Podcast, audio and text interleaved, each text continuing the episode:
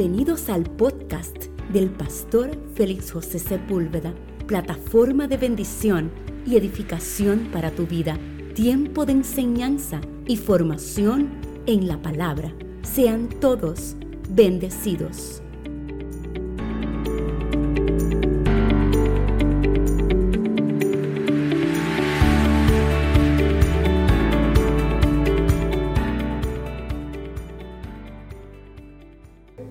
Su Biblia en el Salmo 25, los versos del 12 al 15. Quiero, mientras lo busca, agradecer a todas las visitas que, que nos acompañan en esta mañana. Eh, usted pudiera estar en cualquier otro lugar un domingo. Podía estar en la playa haciendo 20 cosas. Y decidió sacarle este tiempo para compartir con nosotros y honramos la vida de usted por, por, por hacer esto. Esperamos que esta palabra pueda edificarle bendecirle de una manera especial. Está con nosotros, y aunque ya la pastora lo mencionó, pero el papá de Yesenia nos acompaña. Él es el papá de Yesenia, el abuelo de las muchachas y el, el bisabuelo de los nenes. Y está con nosotros en esta, en esta mañana. Así que Yesenia me escribió desde, desde la semana pasada diciéndome, papi viene el martes y va para la iglesia. Espero que la serie de un hombre de reino no se haya acabado todavía. No, no, se, se acaba a final de mes. Posiblemente, a final de mes. Y qué bueno. Y además de eso, de que estaba contenta de que usted estuviera aquí, dijo que te iba a preparar una buena comida hoy también. Eso no me lo dijo, pero lo estoy profetizando. Así que lo tienen, amados, Salmos capítulo 25, los versos del 12 al 15. Lea así a la gloria del Padre, del Hijo y del Espíritu Santo. La iglesia dice, ¿quién es el hombre que teme a Jehová? Él le enseñará el camino que ha de escoger. Gozará del bienestar y su descendencia heredará la tierra. La comunión íntima de Jehová es con los que le temen y a ellos hará conocer su pacto. Mis ojos están siempre hacia Jehová, porque Él sacará mis pies de la red. Señor, te damos gracias por esta tu palabra. Porque sabemos que tu palabra no torna atrás vacía, sino que tu palabra hace el trabajo por el cual es enviada. Permite que esta palabra, Señor amado, nos confronte, oh Dios del cielo, nos sane y a la misma vez, oh Dios, nos pueda poner en la posición correcta para ejecutar todo lo que tú has puesto en nuestras manos como hombres de reino en este tiempo. Te pido en el nombre de Jesús que esta palabra cada vez que suelte, Señor, sea sazonada por tu Espíritu Santo, dirigida por Él, tocada el corazón y que desde lo profundo del corazón y del hueso, Señor amado, haya fruto digno de arrepentimiento. En el nombre de Cristo Jesús. Amén y amén. Puede tomar asiento, mis amados. Hemos estado hablando eh, por tercer domingo consecutivo sobre un hombre de reino. Le dije en el primer sermón algo peculiar y es que un, pastor, eh, amigo mío, cuando se enteró que yo iba a dedicar una serie de sermones a los hombres, eh, él me dijo que podía ser una pérdida de tiempo debido a que eh, los domingos era un buen momento para poder hablar de cualquier otra cosa menos a los hombres. Que eso se podía hacer en reuniones pequeñas y quizás podía tener algún efecto. Pero mientras yo descubrí que eso fue aproximadamente como en octubre del año pasado que yo dije, voy a predicar una serie de hombres eh, en febrero, descubrí que tiene más importancia de lo que nosotros pensamos. Para poder, para nosotros poder como hombres entender cuál es la posición en que Cristo nos ha ubicado, necesitamos escuchar esta palabra que nos confronte, que nos transforme y que a su vez nosotros podamos poner en obra y en práctica lo que nosotros estamos escuchando. Así que no creo que sea una pérdida de tiempo, más bien creo que es una inversión que necesitamos hacer en los hombres de nuestro tiempo para poder retomar la posición original que nos ha sido delegada por Cristo Jesús para hacer el trabajo que nos toca hacer. Hemos pasado demasiado de mucho tiempo cediendo nuestra posición. Hemos pasado mucho tiempo ignorando nuestra posición y hemos pasado mucho tiempo transfiriendo un legado o una herencia diferente a la que se supone que nos toque. Y es por eso que en este tercer sermón les recomiendo a aquellos que quizás no, pudieron escuchar los primeros dos, eh, eh, que vaya a la página de la iglesia, en el Facebook de la iglesia están eh, las dos semanas pasadas puede repasarlo, escucharlo. Tengo, como dije la semana pasada, que tengo más mujeres escribiéndome que están escuchando los mensajes que los hombres. Y eso tiene, eso tiene una razón de ser, no crea que eso nace en un vacío, eso tiene una razón de ser.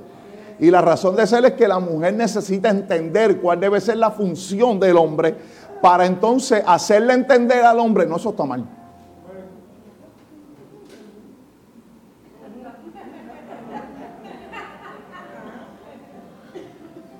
Ninguna mujer que no entiende quién es un hombre de reino puede decirle a un hombre lo que está haciendo mal. Porque tú puedes decirle a los, las mujeres le dicen a los hombres todo el tiempo que están mal.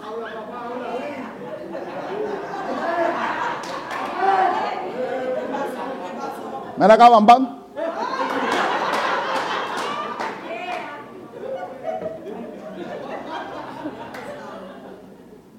Las mujeres siempre le están diciendo a los hombres todo lo que están haciendo mal, pero no necesariamente se le están diciendo desde la perspectiva o la identidad correcta. Porque a veces es que entendemos que estamos haciendo, que alguien hace. Porque mira, este es el problema, este, este es una de las situaciones que, que más hacen las mujeres. Las mujeres hablan desde una posición para decirle a un hombre qué es lo mal que está haciendo pero cuando ellas lo están haciendo mal, no lo aceptan.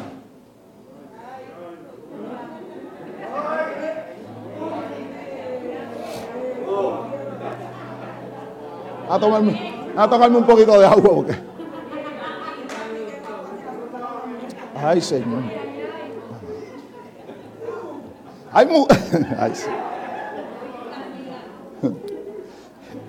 Hay, mujeres que están pensando ahora, ¿es una mujer de reino o un hombre de reino de lo que está predicando? Es que ella te dijo eso, ¿verdad? Eh, proféticamente me llegó acá. Pero un hombre necesita entender cuál es su posición, cuál es su identidad. Por eso este sermón lo voy a dedicar solamente, lo, lo voy a dedicar solamente a tres cosas. Voy a hablar tres cosas en este, en este sermón. Número uno, voy a hablar de la posición del hombre. Número dos, voy a hablar de la función del hombre. Y número tres, voy a hablar de la condición del hombre. Así que basaremos nuestro sermón. A, lo mejor usted está diciendo, ah, pues el sermón hoy es corto porque son de tres cosas nada más, pero de cada una tengo 45 minutos. Así que necesitamos eh, reenfocar lo que verdaderamente somos para ir refinando hacia lo que Dios quiere que nosotros hagamos. Y un hombre de reino, un hombre de reino necesita entender tres cosas fundamentales para poder ser funcional en el reino que le está enviando. La primera le dije que un hombre de reino necesita saber quién soy, quién es en Cristo Jesús. Y esto que habla de quién soy, está hablando de identidad. Está hablando de posición. Y fíjese que la pastora tomó la parte hablar de, de, lo que le pasó a Pablo y a Sila, diciendo que ellos tenían una condición, pero conocían su posición. Y es interesante porque eso afirma que ella lee los bosquejos míos.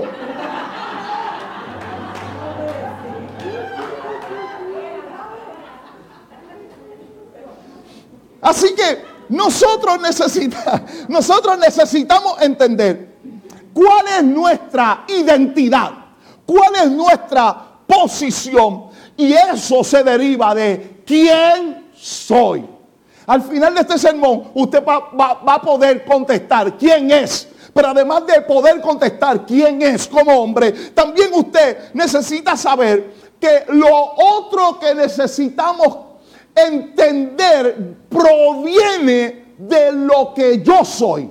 Así que lo segundo que necesitamos entender como consecuencia a mi identidad, a mi posición, lo segundo como consecuencia de esa primera es, ¿qué hago? ¿Qué hago? ¿Por qué? Porque ¿qué hacer habla de la función que yo estoy ejerciendo en donde Dios me ha colocado. Hay gente que no sabe lo que le toca hacer porque no sabe quiénes son. Pero si problema causa el hecho de no saber lo que usted hace debido a que usted no sabe quién es, es peor hacer cosas sin saber que soy. Yo, tengo, yo tenía un amigo mío que me decía una frase que no es muy cristiana que digamos, pero aplica básicamente a esto. No hay peor cosa que un bruto con iniciativa.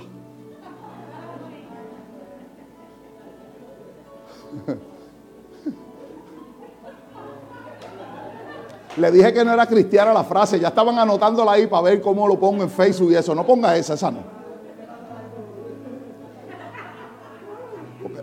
Lo que quiere decir la frase es que no hay nada peor que alguien que no sepa hacer algo que lo está haciendo. Entonces no hay nada peor en el reino de Dios que alguien esté funcionando en algo que sin saber quién es. Porque lo que hacemos es tratando, hay, siempre gente que te está diciendo, no importa algo, aunque no sepas hacerlo, lo importante es que tú estés haciendo algo. No, lo importante no es que estés haciendo algo, lo importante es que lo que estás haciendo lo estés haciendo bien, porque lo que usted hace se desprende de lo que usted es. Nunca es a la inversa.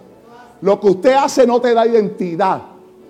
La identidad nos da función.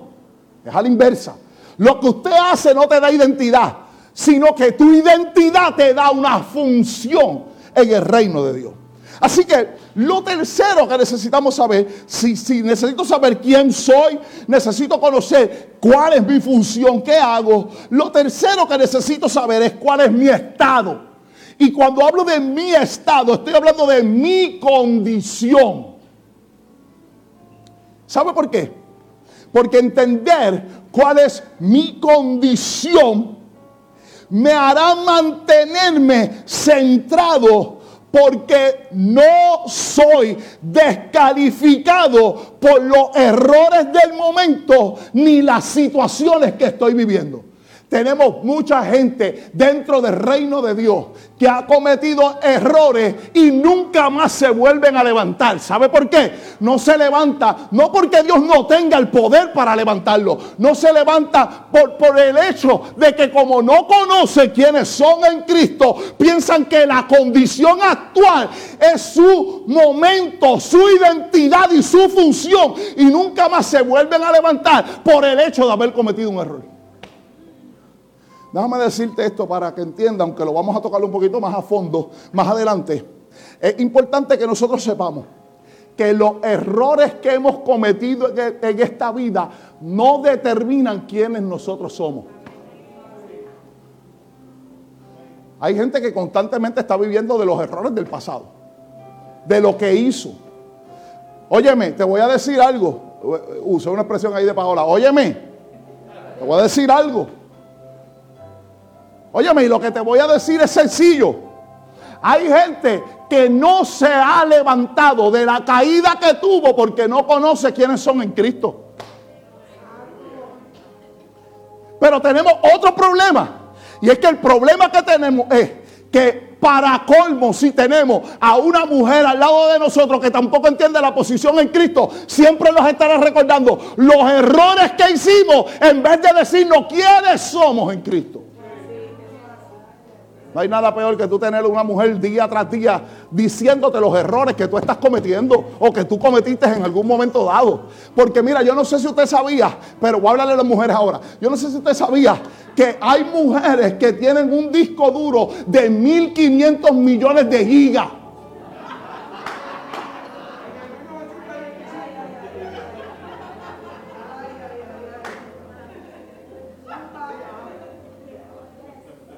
El día que tú le estás diciendo, mi amor, ven acá, te tengo que decir algo, te quiero darle un abrazo y un beso. Ella te está dando el, abrazo y el beso y se recuerda lo que tú hiciste el 9 de febrero de 1980. Y está diciendo, me acuerdo la mentira aquella que tú me dijiste, y hoy quieres darme un beso y un abrazo después de aquello que te... ¿Por qué? Porque la mujer va a ese disco duro, que yo no sé cómo lo hace, porque a veces dentro de mi computadora yo guardo documentos que no sé dónde están. Hay mujeres que tienen la facilidad de sacarlo. Estaba aquí por si acaso, no lo he borrado.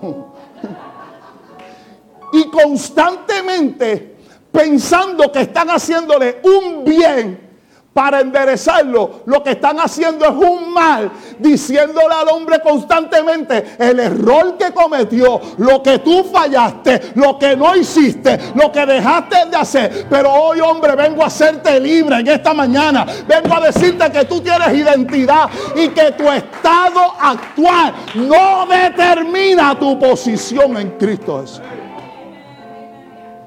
Es por eso que cuando el hombre no entiende quién es, cuando el hombre no conoce su función y cuando el hombre no conoce su estado, tiene un, completamente, un completo caos en la vida de él.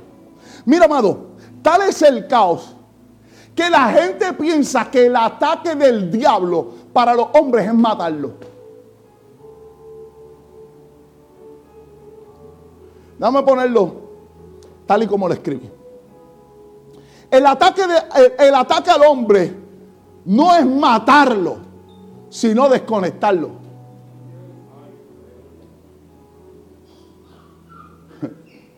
Voy a, voy a repetírtelo. El ataque prioritario al hombre no es matarlo, sino que es desconectarlo.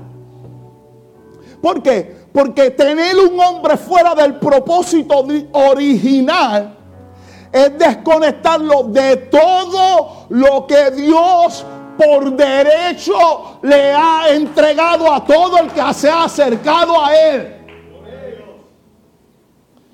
Es por eso, amado, que usted para formar un caos en una tienda por departamento, usted no tiene que robarla.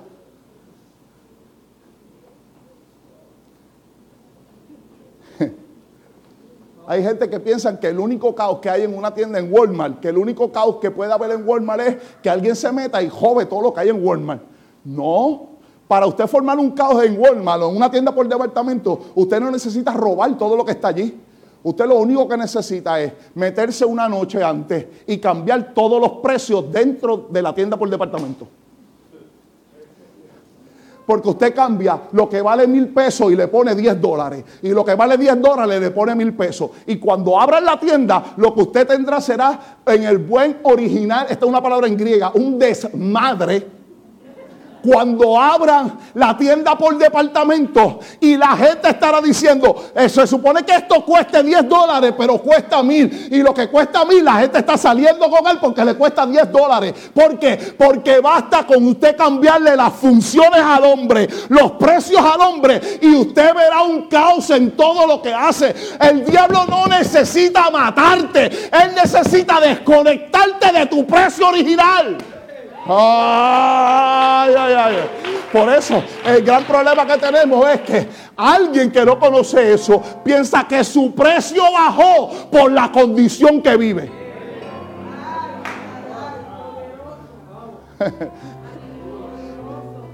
¿Usted no ha visto esto? Yo no soy apto. Yo no soy digno. Yo fallé la realidad del asunto tiene un entorno, tiene, nada que se crea en un vacío, tiene una manera de ser. Ninguno de los que estamos aquí somos dignos.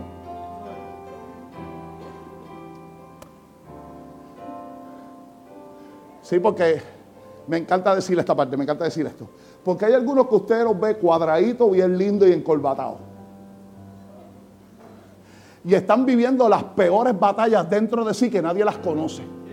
Y hay gente que está viviendo batallas que todo el mundo sabe y piensan que su posición ha cambiado. Tu posición en Cristo no cambia ni los, por los errores, ni por las pruebas, ni por las batallas que estás viviendo, ni lo que pasaste en tu antigüedad, ni lo que viviste en tu niñez, ni los estudios que no tienes, ni el trabajo que te dejaron, ni los, ni los bienes que tienes, ni los logros que no has podido tener. Nada de eso te da identidad en Cristo. Hay una sola cosa que te da identidad en Él. Dar identidad en Cristo es saber que yo soy hijo, independientemente de lo que esté viviendo hoy, nunca determinará lo que yo soy en Él.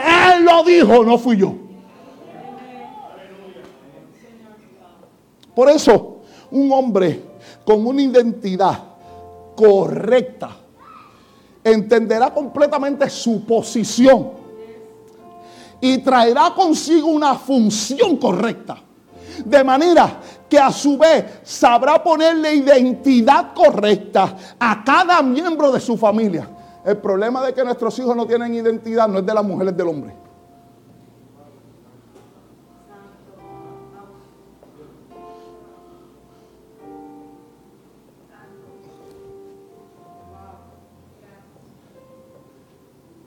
Usted no tiene que decirle todos los días a su hijo o a sus hijos que usted es un hombre de reino. Sus hijos verán el modelo de usted y descubrirán si usted es un hombre de reino o no, un, hombre de reino. Hay un videíto por ahí en TikTok. Yo no veo eso, pues eso es del diablo, pero que, que a veces. A veces lo envían así, esas cositas. Y es una niña haciéndole una pregunta a su papá, niña, haciéndole la pregunta a su papá. Y la pregunta que le hace, papi, ¿qué es ser un hombre? Y el papá le dice, bueno, un hombre es el que tiene autoridad en su casa. Un hombre es el que trae el sustento a su casa. Un hombre es el que atiende las necesidades de su hogar en las funciones correctas de cada uno de ellos y un hombre es el que trae seguridad a su casa. Contesté la pregunta y la niña le dijo, sí papi, qué bueno, yo quiero ser un hombre como mi mamá.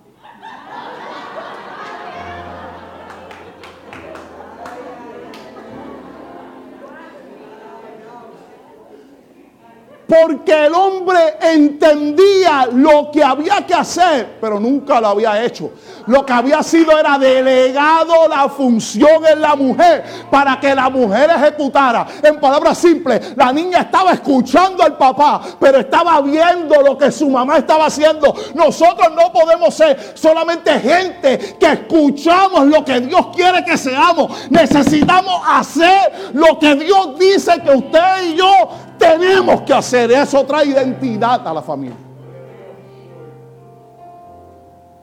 Así que nosotros, como consecuencia, a entender quién soy, a entender la función, a entender mi estado, nosotros daremos a cada integrante de nuestra familia su identidad.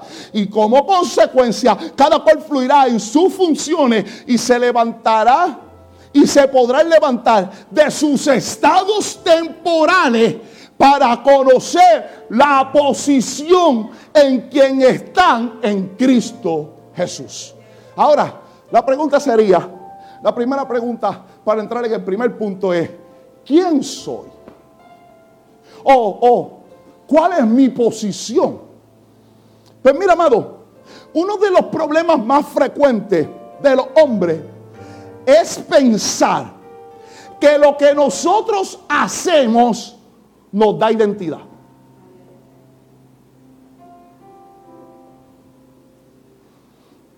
Por eso usted le pregunta a cualquier persona en un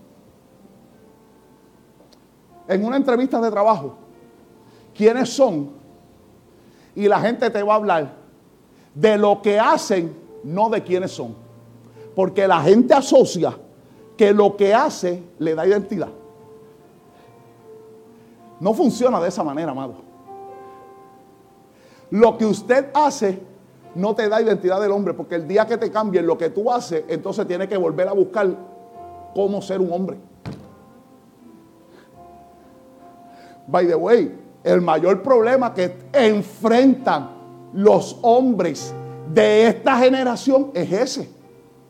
Que los roles del hombre cambiaron y como le enseñaron que ser hombre es lo que ellos hacían, hoy tienen crisis de identidad porque ya no pueden hacer lo que le enseñaron. Ah, no, no me crees. Ah, está bien, no me crees. Te lo voy a decir para que... te, te lo voy a decir en ejemplo para que entiendas lo que te quiero decir.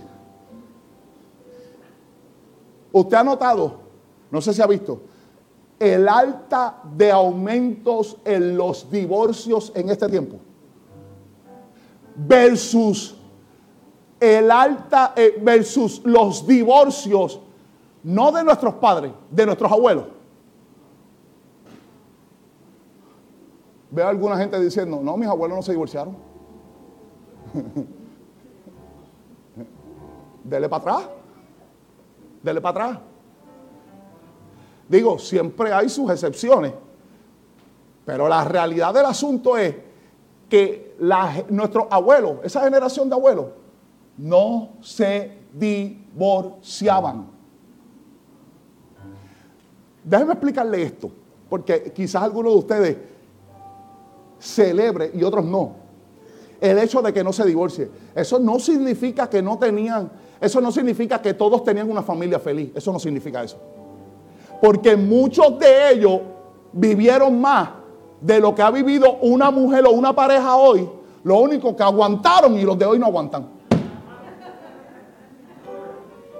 ¿Es así?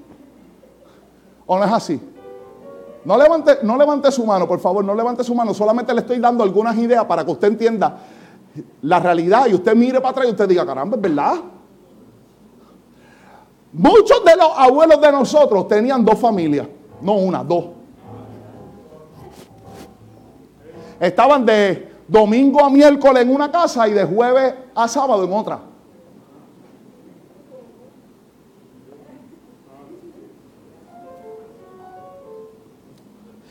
No es eso.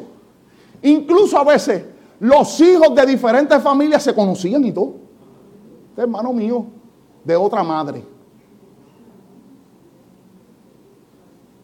La pregunta era, ¿por qué la doña no lo dejaba? ¿O por qué el don, si estaba enamorado, no soltaba a la mujer? Tiene una razón de ser. Función. Habían funciones claras. Funciones que hacía cada cual. Por eso, el rol del padre era, el rol del hombre era trabajar y traerle sustento a la casa.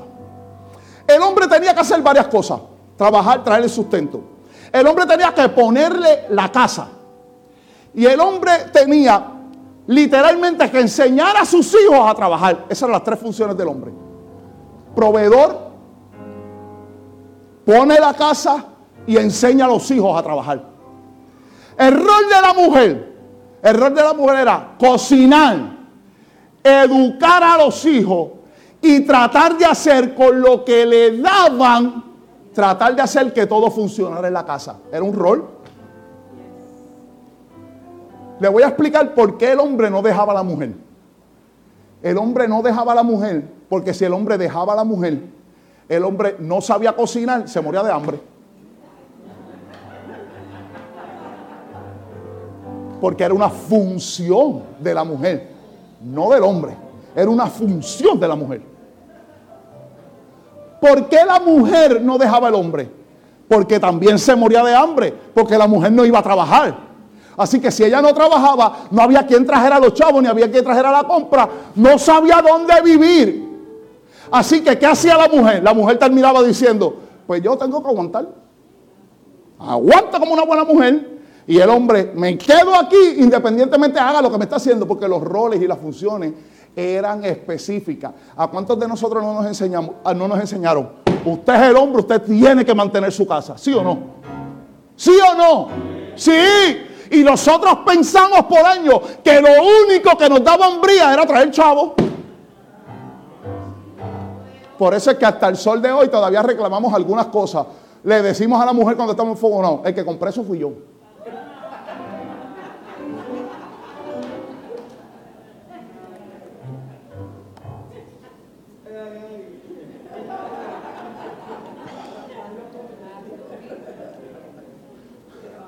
Lo que pasa es que tenemos un problema que ya no decimos mucho eso porque como los roles cambiaron para este tiempo. Usted sabe por qué la mayoría de los muchachos hoy en día ni siquiera se atreven a enamorar a una mujer. No se atreven a enamorar a una mujer porque lo primero que en casa me enseñaron es que usted tiene que ser el proveedor, pero descubro que la nena que me gusta gana más chavo que yo.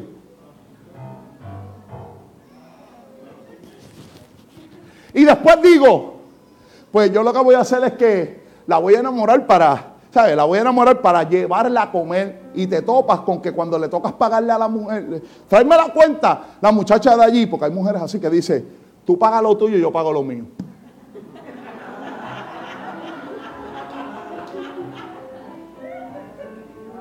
Hay algunas que no. Aunque también están los timadores de Tinder.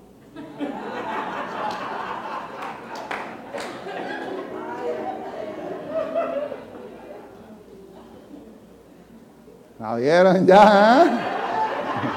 No han leído El hombre de reino, pero ya vieron la serie.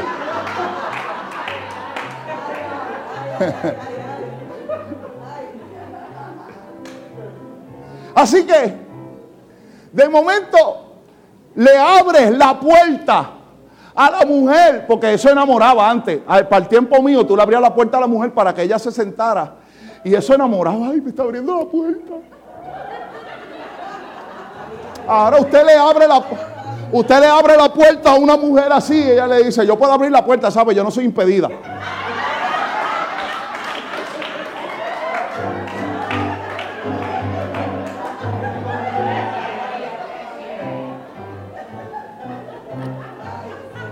Incluso algunas de ellas no solo hacen eso, sino que como te tocaba como función ponerle casa, tener trabajo, aportarle la casa, de momento descubre que con la que te estás enamorando ya compró casa, tiene carro, gana más chavo que tú y estudió algo mejor que tú y tú no hayas cómo meterle mano.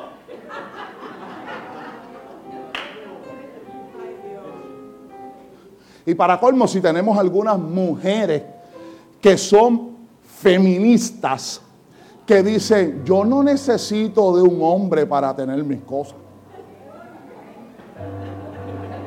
Algunas terminan con el capich.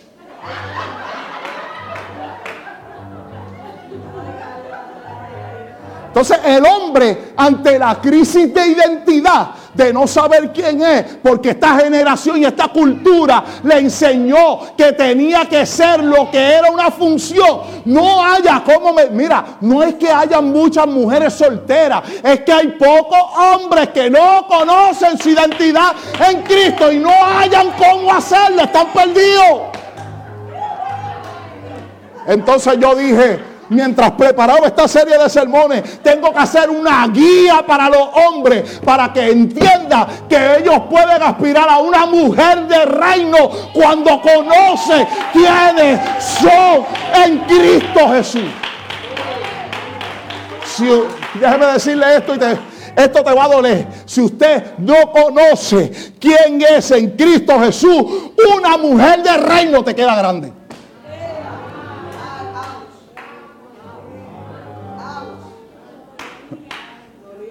¿Dolió esa? Yo traje curitas hoy. ¿Alguien, ¿Alguien quiere alguna?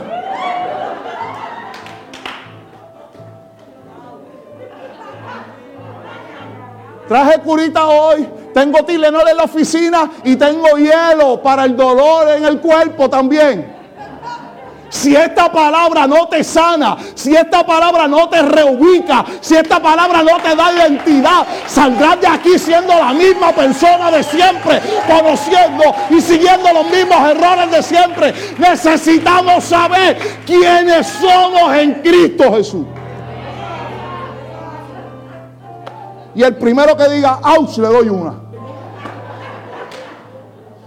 Así que nosotros no somos lo que hacemos, sino que se supone que hagamos según lo que nosotros somos. Posición se llama eso. Posición en Cristo. Mira, amado, déjame decírtelo de esta manera.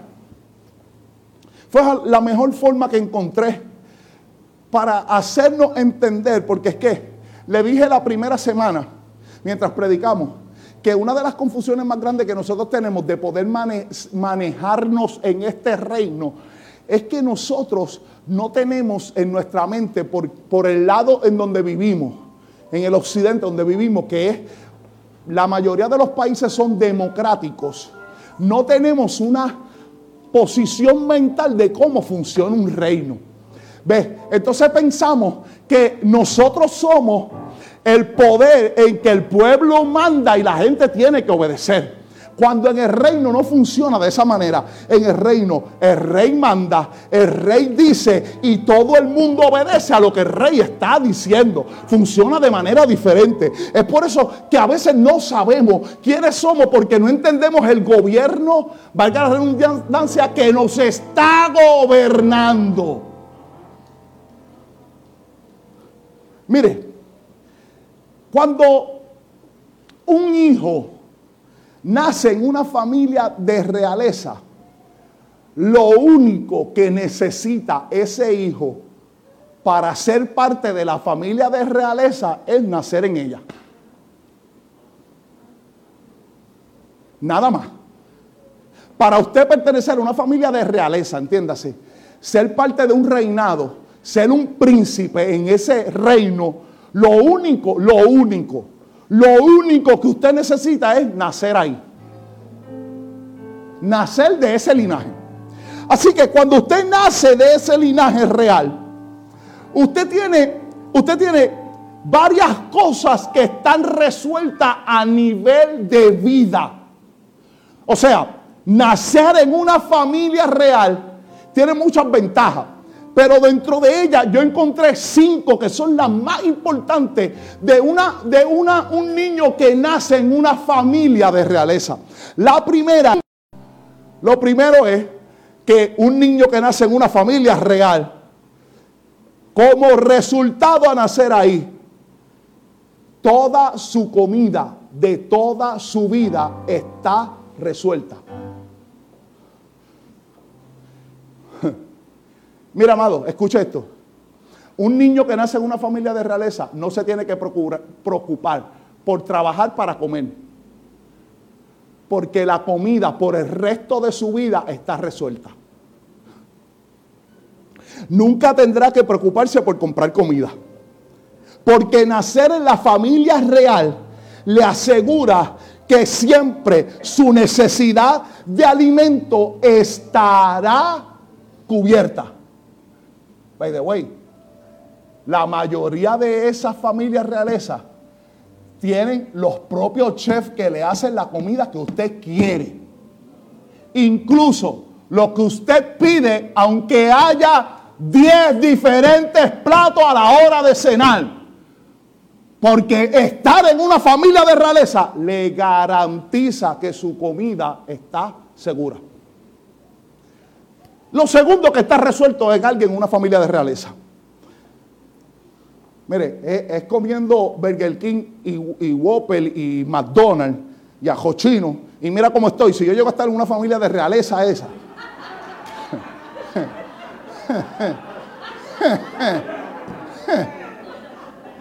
El Señor sabe lo que hace. El Señor sabe lo que hace.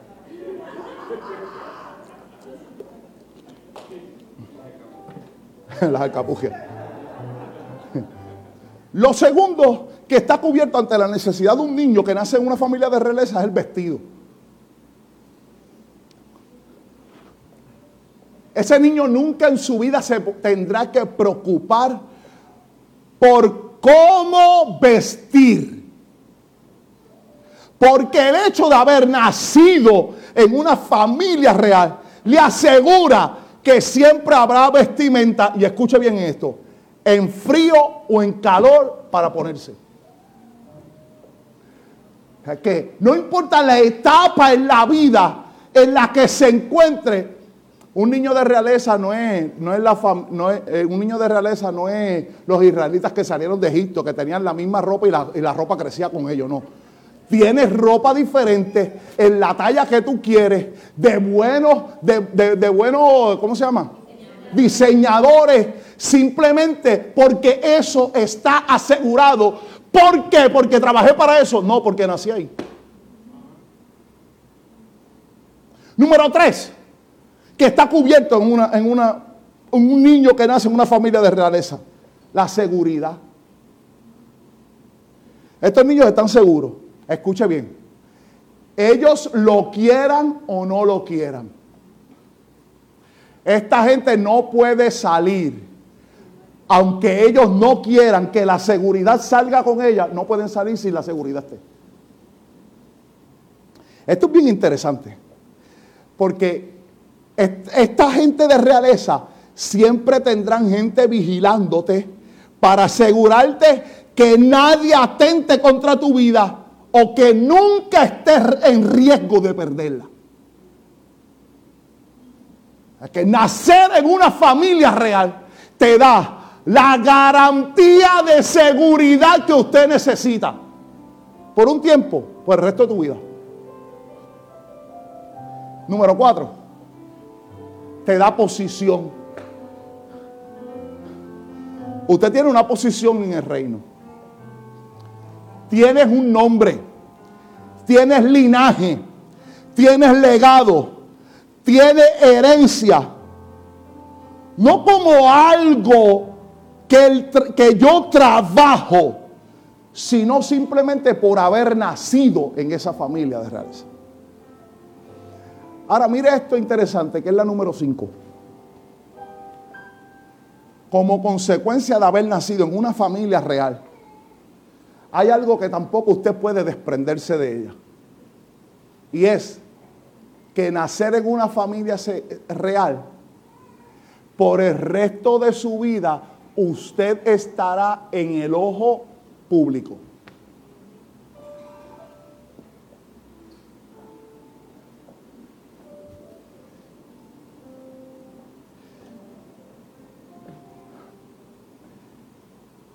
La gente de familia real siempre son noticias. ¿Alguien escuchó esto? no sé si usted está entendiendo conmigo. La gente que nace en una familia real siempre son noticias. No importa lo mínimo que hagan. Siempre habrá una portada en la revista. Siempre habrá una portada en el periódico que los nombres, que los mencione, porque esto por el hecho de llevar el nombre de la familia de realeza, siempre estarán en el ojo público. Mira, amado, mi nieta no es de la familia realeza. Ella no es de la familia de realeza. Pero yo no he llegado a ningún sitio a predicar sin que alguien que me reciba en la puerta me pregunte por ella. Pastor, ir ¿está bien?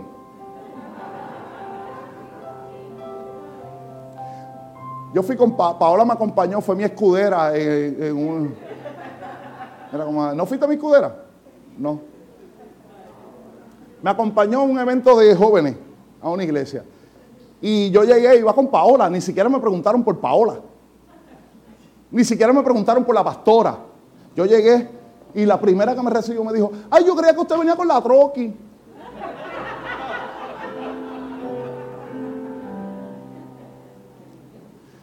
Y no es de la familia de realeza.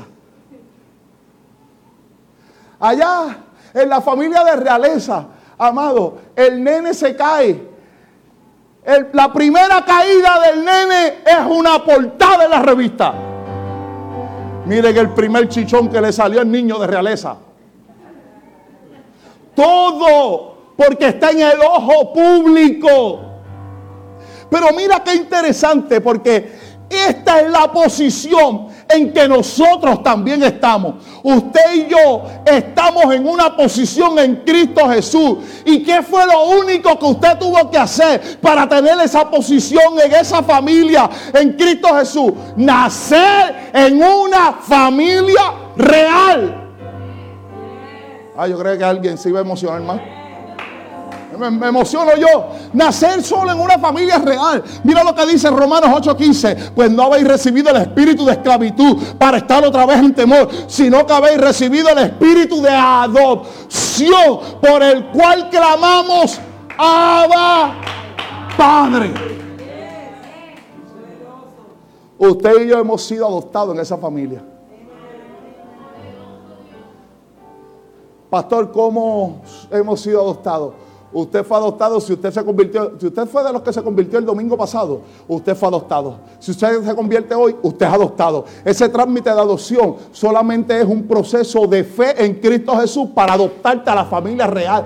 No hay que pasar el requisito de los 10 discipulados, de que te bauticen, de que te llenen, de que te unjan con aceite, de que te quiten para atrás, de que te liberten de los 10 demonios que tienen. No, simplemente creer en Cristo Jesús y por medio de la fe eres adoptado. Lo que pasa es que yo no puedo hacerme adoptado porque después tengo que dejar las pantallas, tengo que quitarme el peinado, tengo que hacer esto, tengo que hacer lo otro. Eso después viene como consecuencia de lo que Cristo ha hecho en la vida tuya. No es antes. Usted no puede quitarse las cosas antes de pertenecer a la familia. Luego que usted está en la familia real, entonces usted camina como real. Usted habla como de la familia real. Usted imita al rey, no antes es el mayor problema que nosotros tenemos con la gente que nos visita en la iglesia, que queremos cambiarlos antes de que se conviertan.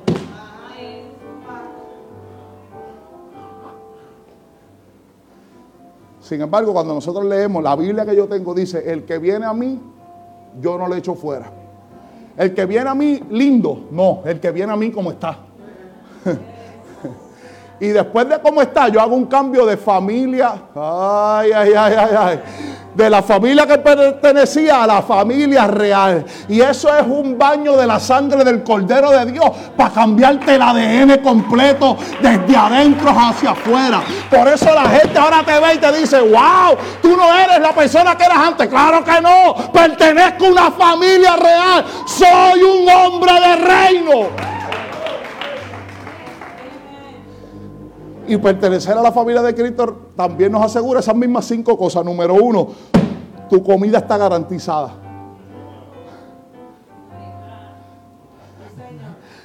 Tu comida está garantizada. Mire, mire si tu comida está garantizada. Que el mismo Cristo dijo, yo soy el pan de vida. Y el que viene a mí nunca tendrá hambre. Y el que en mí cree no tendrá sed jamás tu alimento está cubierto. Es más, déjame decirte esto. Déjame decirte esto. Lo único que nunca estará en juego en la casa de tu padre es el alimento. Mire, mire cómo la Biblia lo dice. Porque vosotros siendo malos, saber dar buenas dádivas a vuestros hijos, Imagínate el Dios de los cielos. ¿Usted cree que el alimento está... Óigame, óigame, ¿cuántos de aquí pusieron, le dieron castigo a sus hijos en algún momento dado? Veo tres manos nada más que se levantan. Los castigos y la corrección son necesarias también para nuestros hijos.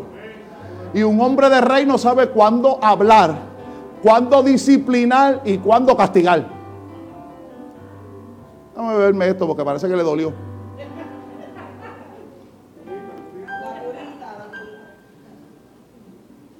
Es que yo amo mucho a mis hijos y cuando los castigo los veo sufrir.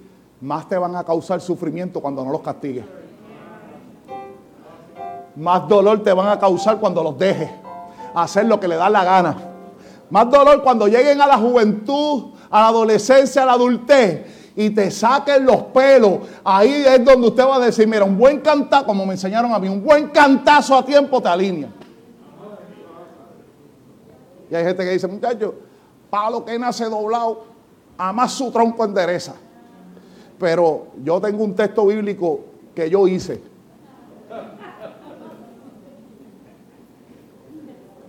Palo que nace doblado, Jesucristo lo endereza.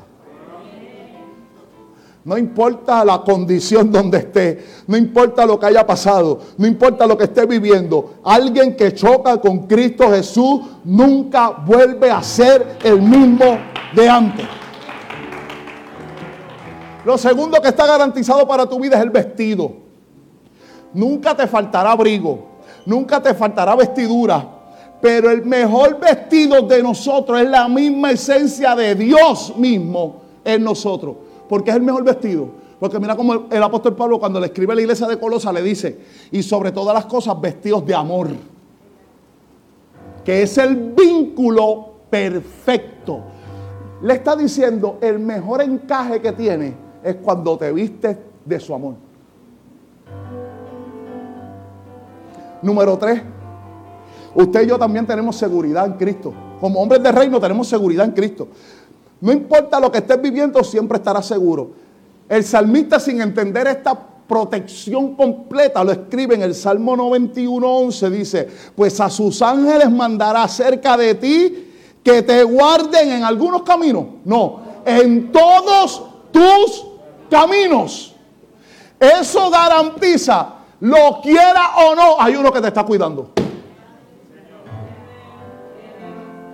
Me encanta otro salmo que dice, no se adormecerá ni dormirá el que guarda a Israel.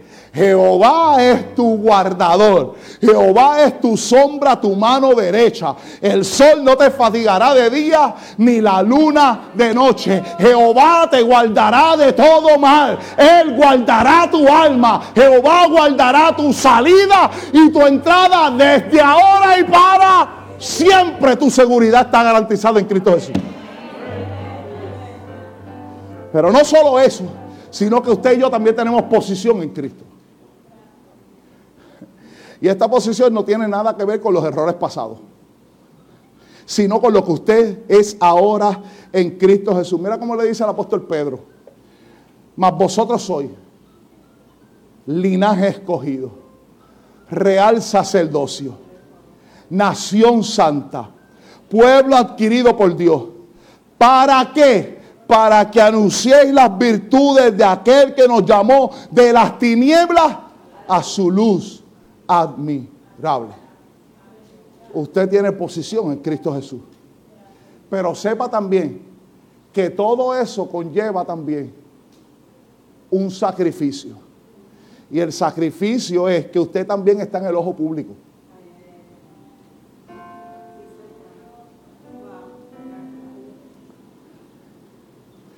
Mire, déjeme decirle esto Tengo que explicarlo bien para que no me malinterprete. Una vez usted viene a Cristo, usted deja de tener una vida privada para tener una vida pública.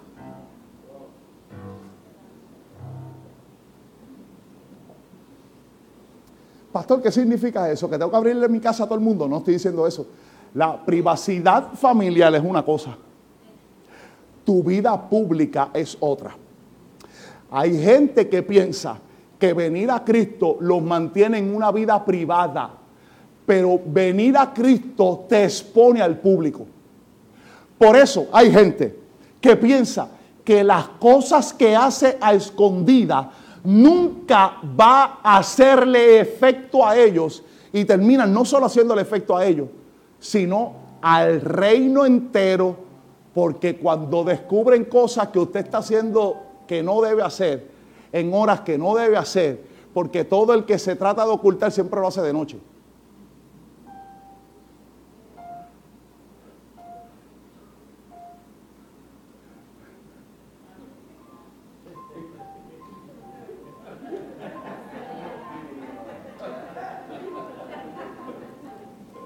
Repárteme dos o tres por ahí. Porque a veces el silencio duele más que... Si estuviera bien lo que tú estás haciendo, lo puedes hacer de día. Que todos te vean. Pero cuando algo está mal, que lo queremos hacer, siempre buscamos la noche para hacerlo. O cuando estamos a solas, cuando nadie nos está viendo, aparentemente. Pero estás ante el ojo público y estás ante el ojo del Espíritu, lo que tú piensas que nadie te está viendo, el Espíritu de Dios te está viendo, está viendo todo lo que estás haciendo, está viendo dónde te estás metiendo, está viendo todo lo que estás escribiendo, está viendo todo lo que estás escuchando, todo el Espíritu de Dios lo ve. Por eso no estás en privado. Cuando tú vienes a Cristo, tú eres el ojo público, porque eres la evidencia de Cristo en la tierra.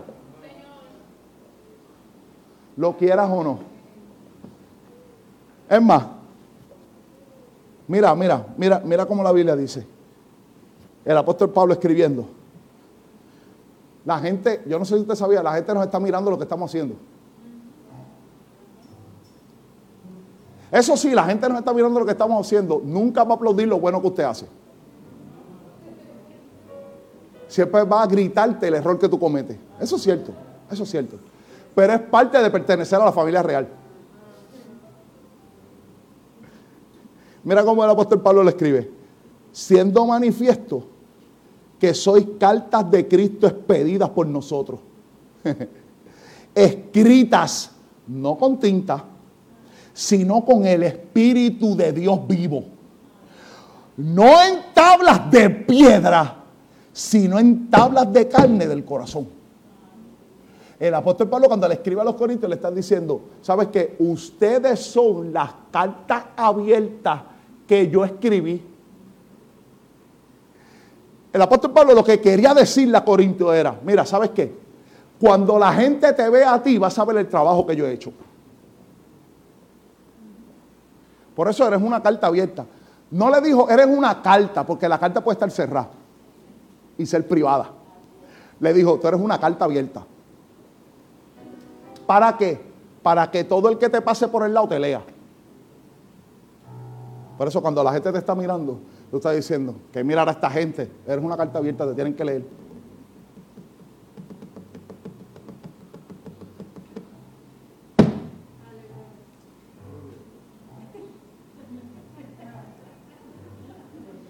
Siempre que se habla algo en torno al testimonio, la gente se pone así. Porque la gente quiere que la gloria descienda, lo que no quieren es manifestar la gloria.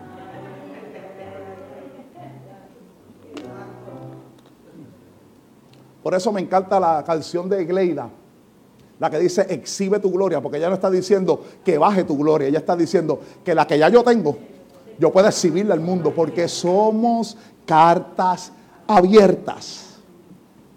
Así que entender nuestra posición en Cristo, saber quién soy, me hará caminar en base a lo que yo soy.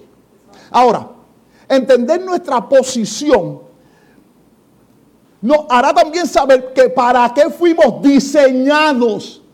Y esto es importante para saber nuestra, que nuestra posición siempre está por encima de nuestra función y nuestra condición. O sea, lo que usted hace nunca va a opacar quien usted es. ¿Entendió eso? Nunca. Por eso, la función nunca trae identidad. Nunca la función trae identidad sino que lo que nosotros somos siempre determina lo que nosotros debemos hacer. Mire, si la función fuera más importante que lo que nosotros somos, no existiría el vacío existencial en la gente que lo tiene todo, pero no encaja en el propósito. Esta semana fue noticia, o la semana pasada fue noticia de que uno de los cantantes más prominentes en Puerto Rico entregó su corazón al Señor. Y esto ha causado una serie de polémicas, más en la iglesia que afuera. Es increíble. Pero más en la iglesia que afuera. Yo, yo he visto gente escribir cosas como decir, ¿y ahora qué va a hacer con las dos mujeres que tiene? Tiene que arrepentirse primero. Amado, este, déjeme decirle algo por si usted no lo sabía, que esas son las dos mujeres que se le conocen.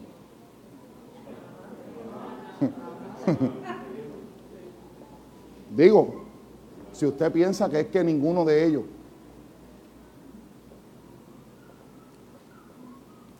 ¿Qué estamos juzgando nosotros la función de lo que va a hacer?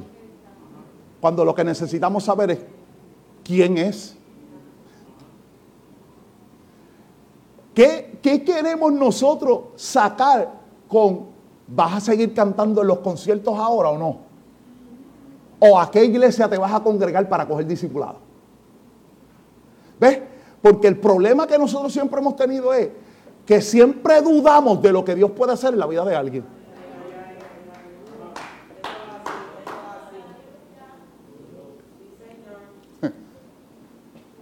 Es entonces donde nosotros tenemos que entender que la función nunca trae identidad. Por eso hay vacíos existe. Mira, amado, no solo eso. El pastor Milton puso algo en el, chat de varones. Eh, para que yo quiero que las mujeres sepan que el chat de varones está activo, ¿sabes? Estamos activos, estamos activos, estamos activos. Estamos activos, estamos activos. Estamos activos. Ya responden. No todos, pero responden. Julio, ya estamos cayendo más o menos en tiempo, ¿sí o no? Responde, responde. Así que el pastor puso algo. Que esto, este tipo de noticias de lo que Dios está haciendo con este tipo de hombres, es trayendo orden a la vida de estos hombres para que estos hombres sean pieza clave para ordenar a un montón de gente que lo está siguiendo. Y una de las cosas que están haciendo es decirle, mira, yo tuve dos, tengo dos mujeres que le causé daño. Eso lo dijo públicamente, que le causé daño a la vida de ella y hoy me arrepiento. Están diciendo, el Cristo que yo le estoy sirviendo hoy tiene el poder para reubicarme donde debo estar. Porque la mayoría de los hombres que quieren tener cuatro, cinco y seis mujeres, que yo no sé cómo pueden, pero yo no puedo con una.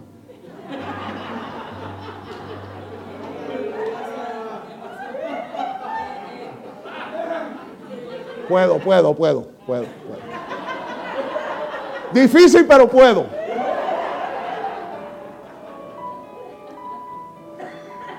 Quieren estar con cuatro o cinco mujeres hasta que tienen una hija.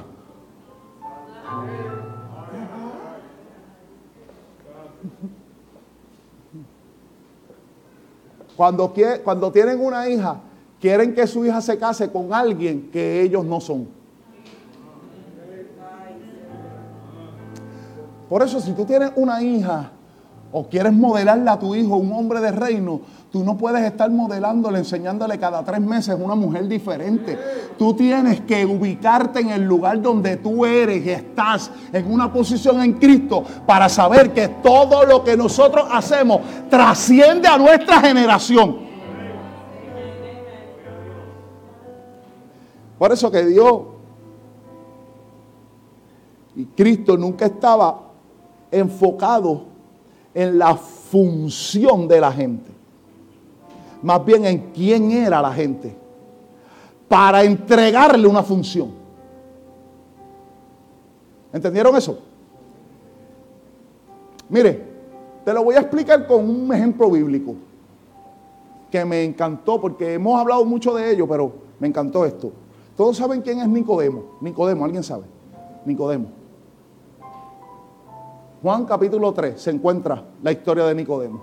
Me encanta porque Nicodemo, su función era un maestro famoso de la secta de los fariseos, que al ver los milagros y prodigios de Jesús se acercó a él de noche.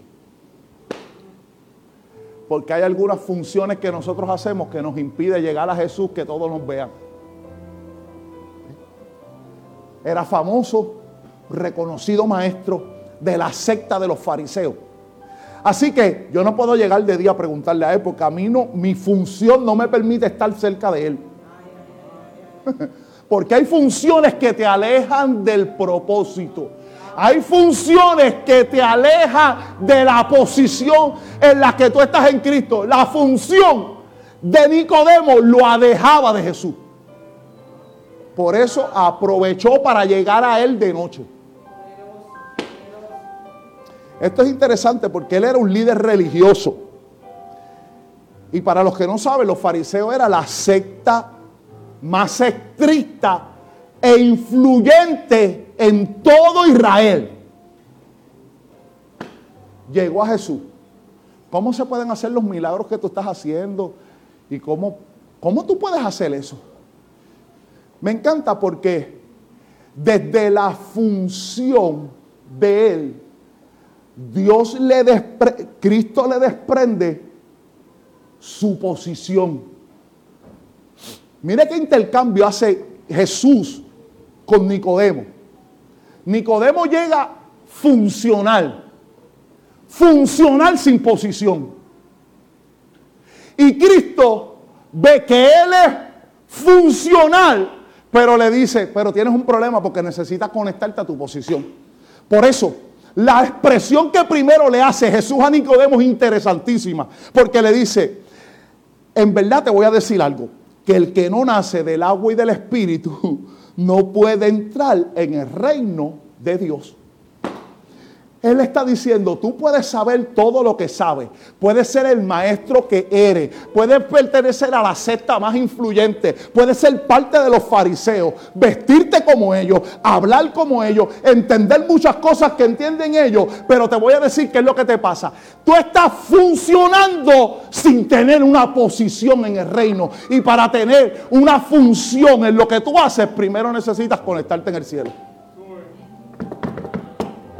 El que no naciere del agua y del espíritu no puede ver el reino de Dios. Le dije la semana pasada y se lo quiero recordar esta semana. Por eso es que nunca es lo mismo venir a la iglesia que pertenecer al reino.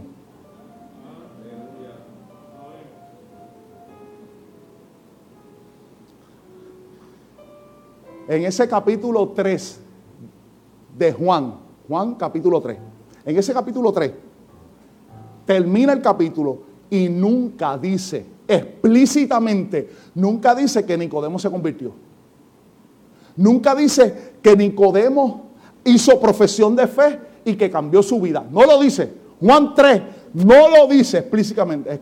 Él escuchó de noche a Jesús. Escuchó lo que le quiso decir. Termina el capítulo. No aparece más Nicodemo. La, segunda vez que vuelve a aparecer Nicodemo es en el mismo Evangelio de Juan, en el capítulo 7, en el verso 50 y el 51. Chequeate esto. Juan 3, él le pregunta, Jesús le dice, nadie puede entrar en el reino de Dios si no nace del agua del Espíritu. Tienes que convertirte. Eso es lo que le dice. Nicodemo no hace nada más en el capítulo 3. Aparece en el capítulo 7, en el verso 50 y en el verso 51. ¿Cómo aparece Nicodemo? Nicodemo aparece que Jesús está hablando y la gente está rechazando la palabra que Jesús está hablando.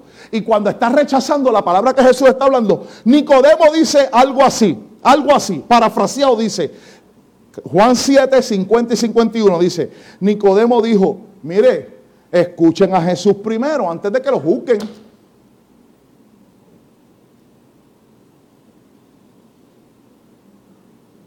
Este es el maestro de los fariseos, líder religioso, que se acercó de Jesús de noche. Y la próxima aparición, aunque no dice que él se convirtió, la próxima aparición que él hace, él le está diciendo a la gente que no quiere escuchar a Jesús, mano, denle un break. Antes de que lo juzguen, escucha el mensaje que el tipo tiene.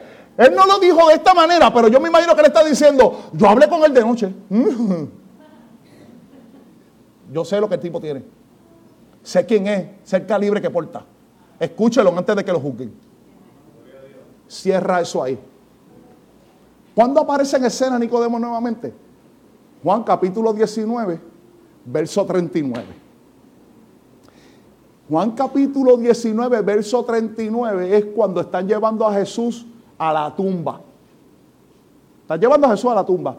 Y aparece Nicodemo en escena de día, cargando 33 kilos de mirra y a aloe mezclada para untar en el cuerpo de Cristo. ¿Qué hace un hombre de una secta contraria a lo que Jesús hablaba? Explícitamente y públicamente llevando un guento para que le unten al cuerpo de Jesús que va para la tumba. Hubo algo que pasó en la noche que él estaba hablando que no solo le dio función, sino que le dio posición en Cristo. Y esto es interesantísimo porque, para predicarlo solo, es interesantísimo porque mira lo que pasa. Cada vez que la Biblia menciona a Nicodemo, menciona a Nicodemo de esta manera. Nicodemo, el que se acercó a Jesús de noche.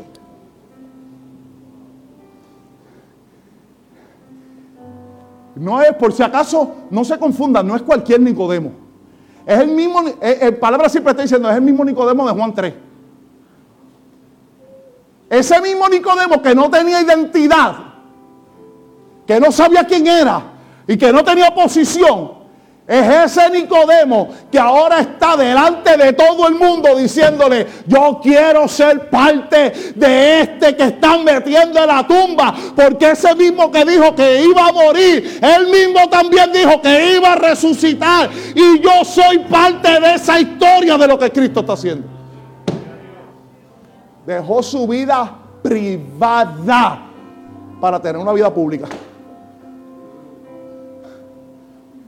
Cristo no te salvó para que te escondiera. Cristo te salvó para que te expusiera. Cristo no te salvó para... Hay gente que dice, no, lo que pasa es que yo guardo el testimonio. Guarda tanto el testimonio que ni lo saca.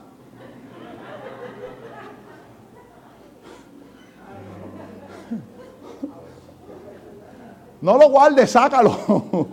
Por favor, sácalo. Somos cartas abiertas.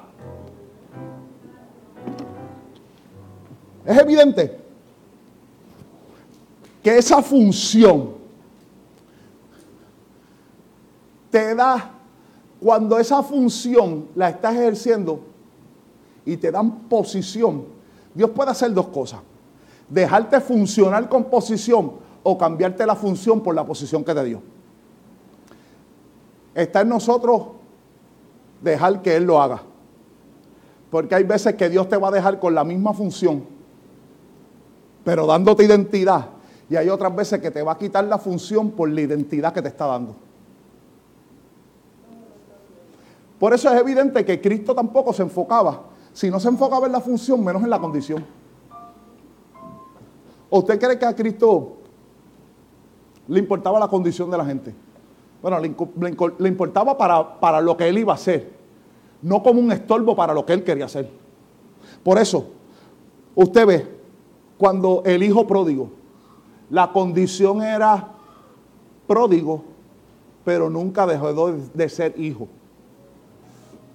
Recuerda cuando el hijo estaba practicando, cuando llegaba donde el padre, me levantaré y iré donde mi padre y le diré, padre, tú tienes muchos jornaleros, hazme como alguno de esos jornaleros porque yo no soy digno de ti. El padre lo vio a la distancia salió corriendo al encuentro del hijo, besó al hijo, lo abrazó, le dio un beso, le hizo una fiesta, le puso un anillo, cortó el becerro, eh, eh, eh, mató al becerro más grande e hizo una fiesta. ¿Qué le está diciendo con eso? A mí no me importa la condición que tú tienes porque tú eres mi hijo. Ah, yo no sé si alguien entiende esto. Tú y yo también hemos estado en la condición de pródigo. Tú y yo también hemos estado dándole la espalda a nuestro Padre. Tú y yo en algunos momentos dados hemos desistido y hemos pedido la herencia antes de tiempo. Tú y yo también hemos malgastado la herencia y hemos venido, como decimos por ahí, dice el refrán, como el perro con el rabo entre las patas, a tratar de ver cómo Dios puede tener cuidado de mí nuevamente. Y nos sorprendemos porque el amor del Padre Es tan grande que Él vuelve y te dice, hijo, no importa tu condición, no importa tu pasado, hoy eres mi hijo y hago una fiesta. Lo más duro, este es mi hijo que era muerto y hoy ha regresado. La mujer de flujo de sangre. La mujer de flujo de sangre, su condición y su enfermedad era flujo. Usted sabe cómo Jesús la llamó hija. Pedro era pescador en función. Pedro era pescador en función. La posición en Cristo no le cambió la función. ¿Usted sabía que a Pedro no se le cambió la función? Se quedó en la función. Pedro le dijo, yo soy pescador. Y Jesús le dijo, ah, qué bueno, te voy a dar la identidad en Cristo. ¿Y sabe qué voy a hacer? Te voy a hacer pescador de hombres. Él le está diciendo, tú tenías una función, pero en esa función no tenías identidad. Ahora te doy identidad para que hagas la función. Ay, ay, ay, ay, ay, ay. A Pedro se le cambió el nombre. Pedro se llamaba Simón. Y Simón, el sinónimo de Simón era caña frágil batida por el viento. Y ahora le dijo, tú eres Pedro. Tú eres piedra. Y sobre esta roca edificaré mi iglesia y las puertas del infierno no prevalecerán contra ella. Déjame cerrar. El mayor problema del hombre en este tiempo es que siempre pensó que lo que hacía le daba identidad. Cuando cambiaron los papeles y las funciones, se encuentra en un abismo existencial sin identidad. Tú eres un hombre de reino, tú no eres un mujeriego.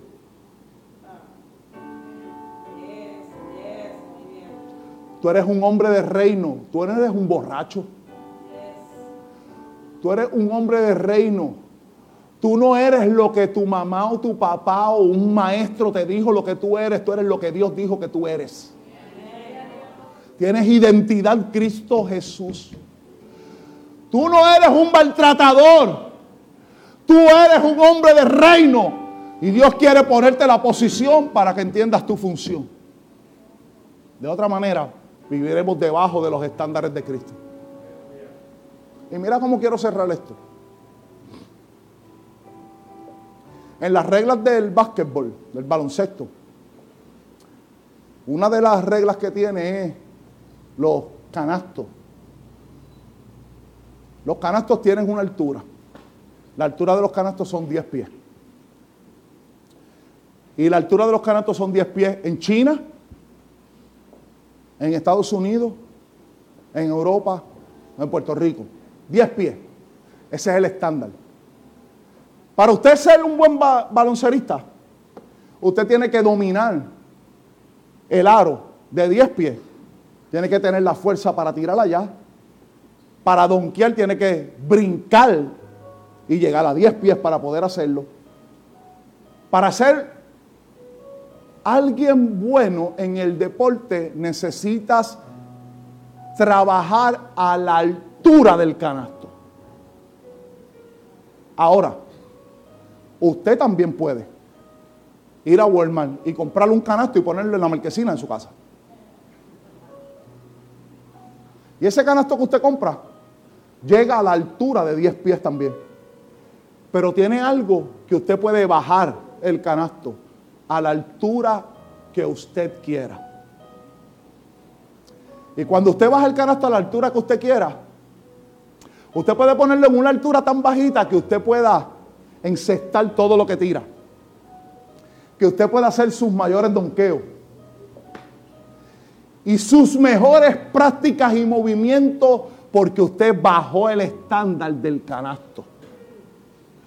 Eso va a estar bien mientras usted practique. El problema va a ser cuando se enfrente a la realidad de un canasto de 10 pies. Porque cuando vuelva a llegar al canasto de 10 pies, todo lo que practicó en un estándar más bajito nunca será suficiente para el estándar demandado.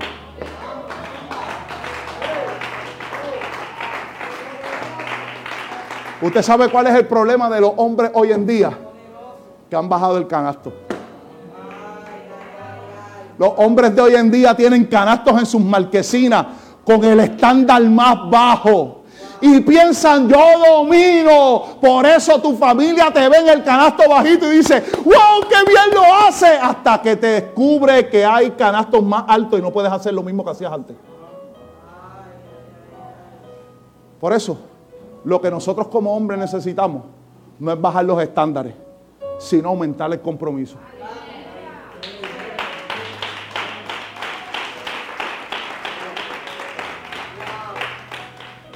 O te mantienes con los cinco fanáticos en tu casa aplaudiendo lo que hacen porque bajaste el canasto. O entras en el verdadero juego dominando lo que necesitas dominar por el compromiso que tiene ante aquel que te llamó. El Rey de Gloria. Usted y yo somos hombres de reino. Puestos en pie.